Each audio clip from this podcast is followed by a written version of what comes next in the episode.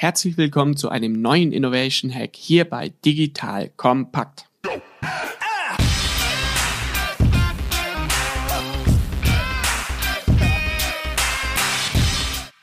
Ich bin Robert Bodmeier, Co-Gründer von Disruptive.com, der Plattform für disruptive Innovation. Und heute möchte ich euch vorstellen, wie ich denn sicherstelle, dass in der Organisation sich wirklich die besten Inhalte durchsetzen und nicht die Personen, die einfach am lautesten schreien, am durchsetzungsstärksten sind oder am rhetorisch begabtesten sind.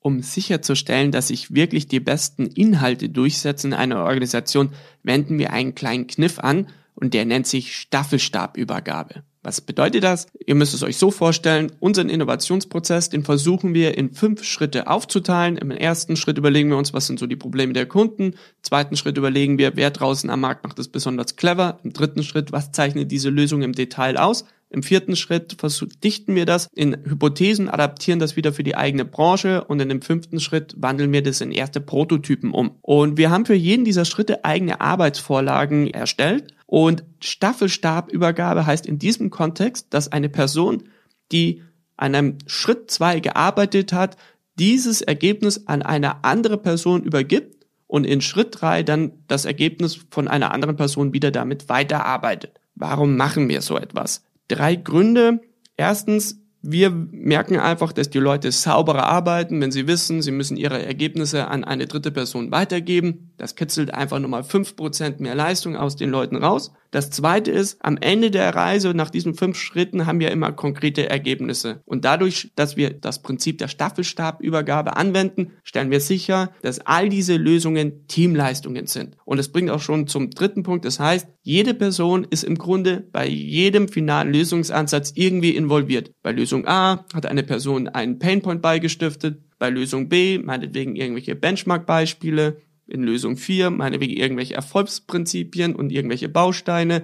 An Lösung 5 hat die Person an der Hypothese mitgearbeitet und in Lösung 6 beispielsweise eben am Prototypen. Und dadurch, das nennen wir einen positiven Wettbewerb der Ideen, beginnen die Leute sich am Ende dieser Reise die richtigen Fragen zu stellen. Das heißt, von all diesen Lösungen, die wir entwickelt haben, welche sind denn wirklich die besten?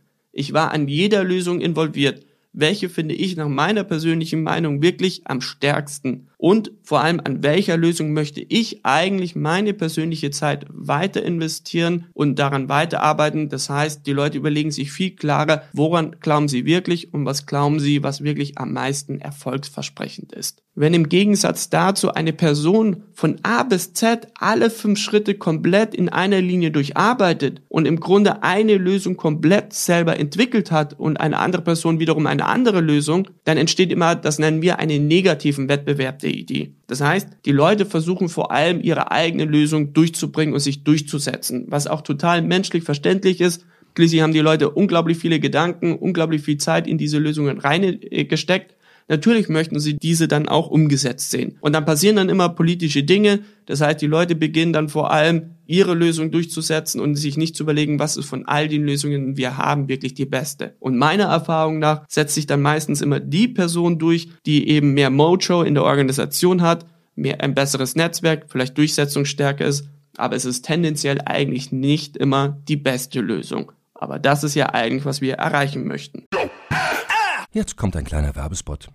Aufgepasst! Wusstest du, dass HR-Teams heutzutage mit mehr Aufgaben denn je konfrontiert sind? In der aktuellen Studie HR Trends, die Zukunft der Personalarbeit 2024 von Sage, wurden HR-Teams aus sieben verschiedenen Ländern und über 20 Branchen befragt, um top aktuelle Insights in der Entwicklung des Personalwesens zu geben. Sage entwickelt HR-Tools und Software für dein Unternehmen, um Lohnabrechnungen, Personalmanagement, Buchhaltung und mehr zu vereinfachen. So, und die Studie von Sage zeigt unter anderem, dass ganze 91% der HR-Teams angeben, dass ihre Arbeit Arbeitsbelastung im letzten Jahr zugenommen hat, aber gleichzeitig glauben 79 Prozent der Befragten, dass Automatisierung ihre Prozesse zukünftig verbessern und Zeit sparen kann. Ebenfalls spielt auch KI eine große Rolle. Derzeit nutzen etwa ein Drittel bereits Chatbots wie ChatGPT in ihren Prozessen und circa drei Viertel der PersonalleiterInnen sind sich bereits sicher, dass KI die Arbeitsweise im HR revolutionieren wird. Du merkst, die Studie ist vollgepackt mit Statistiken, überraschenden Erkenntnissen und Tipps für HR-Führungskräfte, die vorankommen wollen und zeigt eine Momentaufnahme der sich stetig wandelnden Rolle von HR heute. Am besten schaust du dir die Studie HR-Trends, die Zukunft der Personalarbeit 2024 selbst an. Unter digitalkompakt.de slash Sage, S-A-G-E, kannst du sie dir komplett kostenlos herunterladen. Und wie immer findest du alle Infos auch auf unserer Sponsorenseite unter digitalkompakt.de slash Sponsoren. Werbung Ende.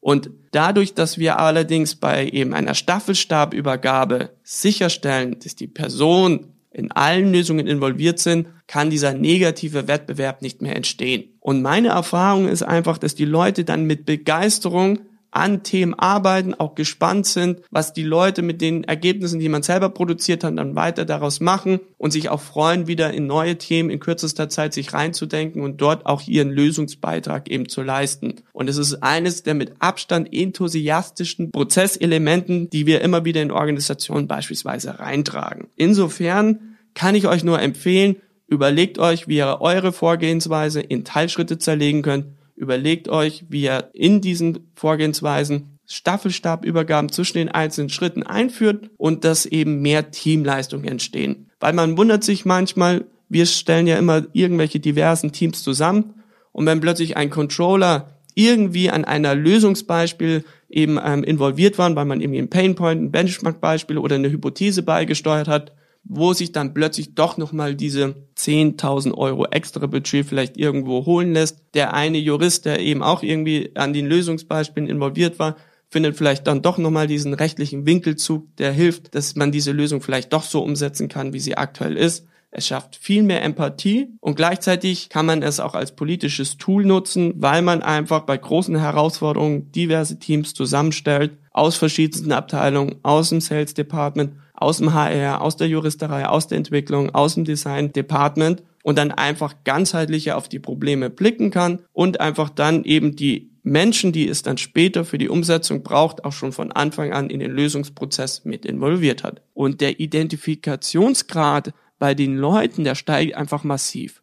Und wir haben mal rückblickend einfach mal geguckt und uns überlegt, welche Projekte waren in der Vergangenheit eigentlich immer ziemlich erfolgreich. Und es waren gar nicht immer so diese Projekte, wie man es ja eigentlich meinen müsste, wo immer die beste Idee war oder irgendwie die Zukunftsthemen am klarsten formuliert waren, sondern die Projekte, die am Ende des Abends eigentlich immer am erfolgreichsten waren, dann immer die Projekte, die einfach Commitment aus der Organisation hatten. Und dieses Commitment einfach zu bekommen, das macht halt einfach total Sinn, sich dort eben Prozessclues einfallen zu lassen. Und die Staffelstabübergabe ist der mit Abstand beste Prozess, den wir bisher entdeckt haben, dass es einem eben erlaubt, all diese Personen, die ich einfach brauche, damit Dinge fliegen können, von Anfang an schlau mit zu integrieren und es von dem eigenen Projekt zu deren Projekt zu machen. Und nichts ist stärker in einer Organisation, als eben so an die Leute eben heranzugehen und Teil des Ganzen werden zu lassen. Lass es mich also noch einmal ganz kurz zusammenfassen. Worauf kommt es an? Es kommt darauf an,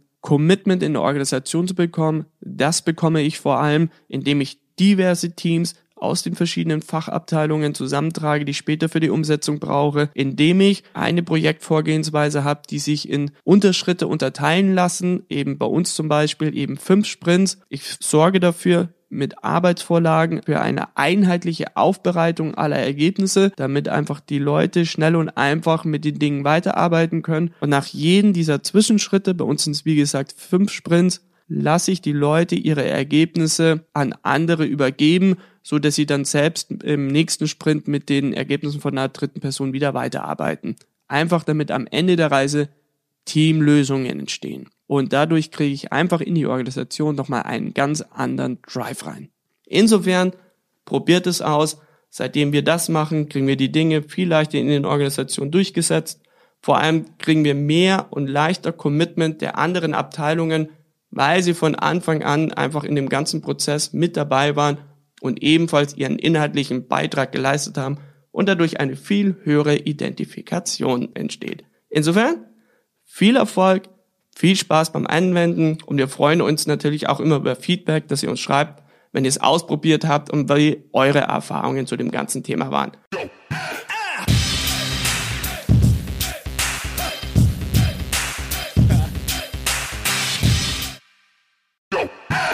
Jetzt kommt ein kleiner Werbespot.